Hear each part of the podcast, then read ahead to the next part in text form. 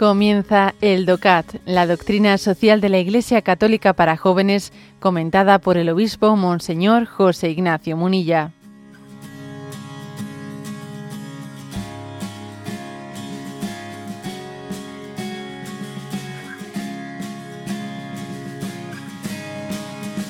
Punto 213 dice, ¿se dañan los cristianos a sí mismos al defender el orden básico de la democracia?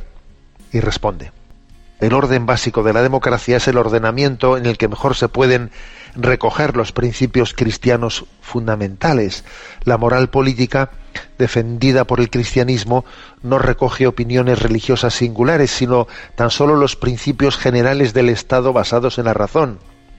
Y viene aquí la cita de Filipenses 4.8 todo lo que es verdadero, noble, justo, puro, amable, laudable, todo lo que es virtud o mérito, tenedlo en cuenta. Esto sirve también en las situaciones aparentemente contradictorias para un cristiano. Por ejemplo, en los casos en que, pese a que sería deseable la máxima implantación de los valores fundamentales, entre los que se cuenta la libertad de conciencia y de religión, haya que enfrentarse al hecho de que una mayoría no piense, actúe y decida en función de dichos valores.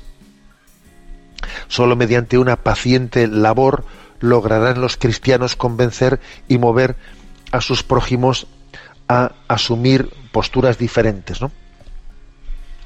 Bueno, entonces, a ver, con respecto a este punto 213, primero la, primero la afirmación de que, bueno, pues, pues que el sistema democrático, el sistema democrático, pues es un sistema a ver, la Iglesia no lo canoniza, ¿eh?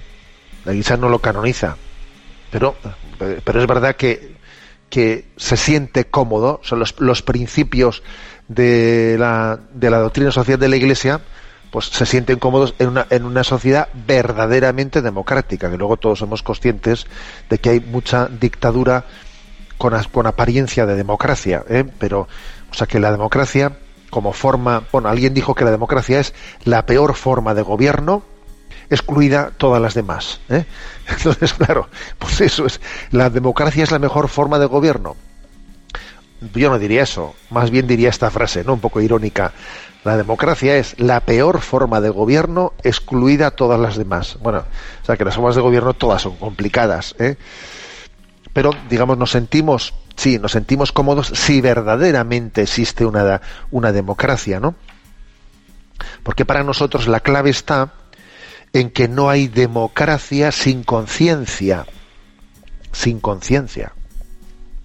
la democracia no quiere decir que no exista una conciencia, o sea, hacia unos valores objetivos que no son la mayoría la, de los que lo, eh, lo definen. O sea, no, es la mayoría la que define los, eh, esos. Hubo, eh, no sé si recordáis hace años ya, un encuentro, un diálogo entre don Antonio Cañizares, el actual arzobispo cardenal de Valencia, y el entonces presidente de gobierno, don José Luis Rodríguez Zapatero.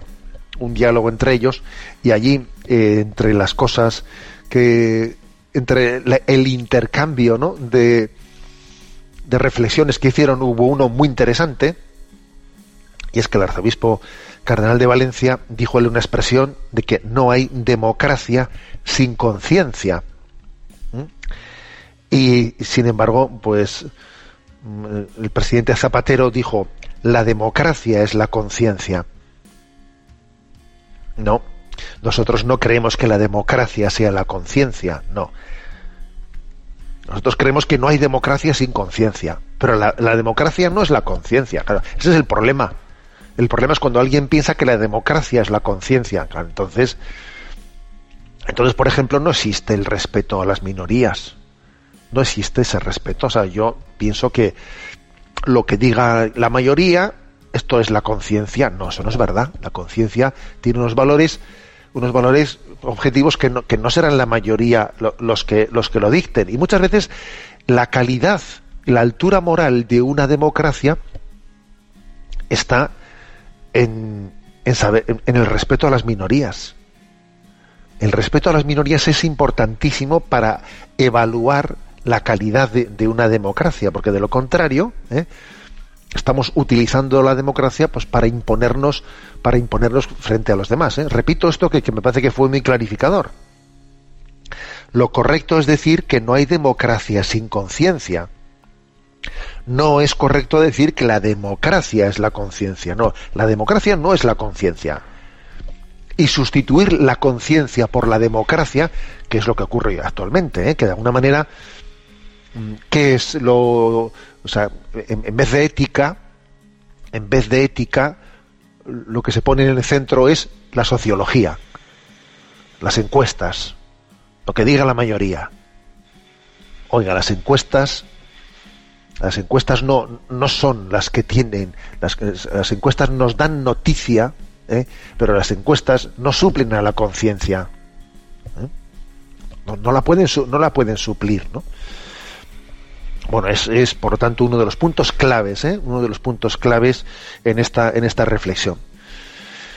Luego, bueno, pues aquí eh, este punto 100, 213 lo que viene a insistir es que también, claro, tenemos una capacidad de, de, desde la ley natural, desde el orden natural, de convivir, ¿eh? de convivir, pues con en el sistema democrático con otras personas que no tienen nuestra misma fe, pues porque compartimos una ley natural compartimos unos principios morales y éticos y en base a ellos tenemos la capacidad ¿no? de construir una sociedad eh, conjuntamente, sin que ello quiera decir que nosotros eh, estemos renunciando a construir el bien común en Cristo.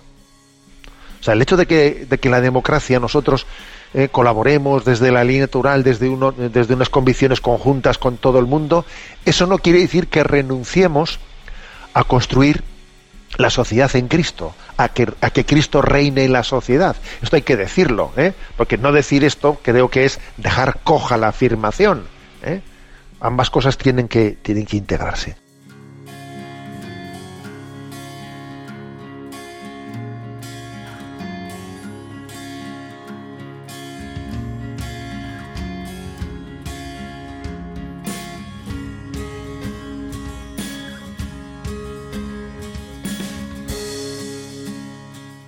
Has escuchado el DOCAT, la doctrina social de la Iglesia Católica para jóvenes, comentada por el obispo Monseñor José Ignacio Munilla.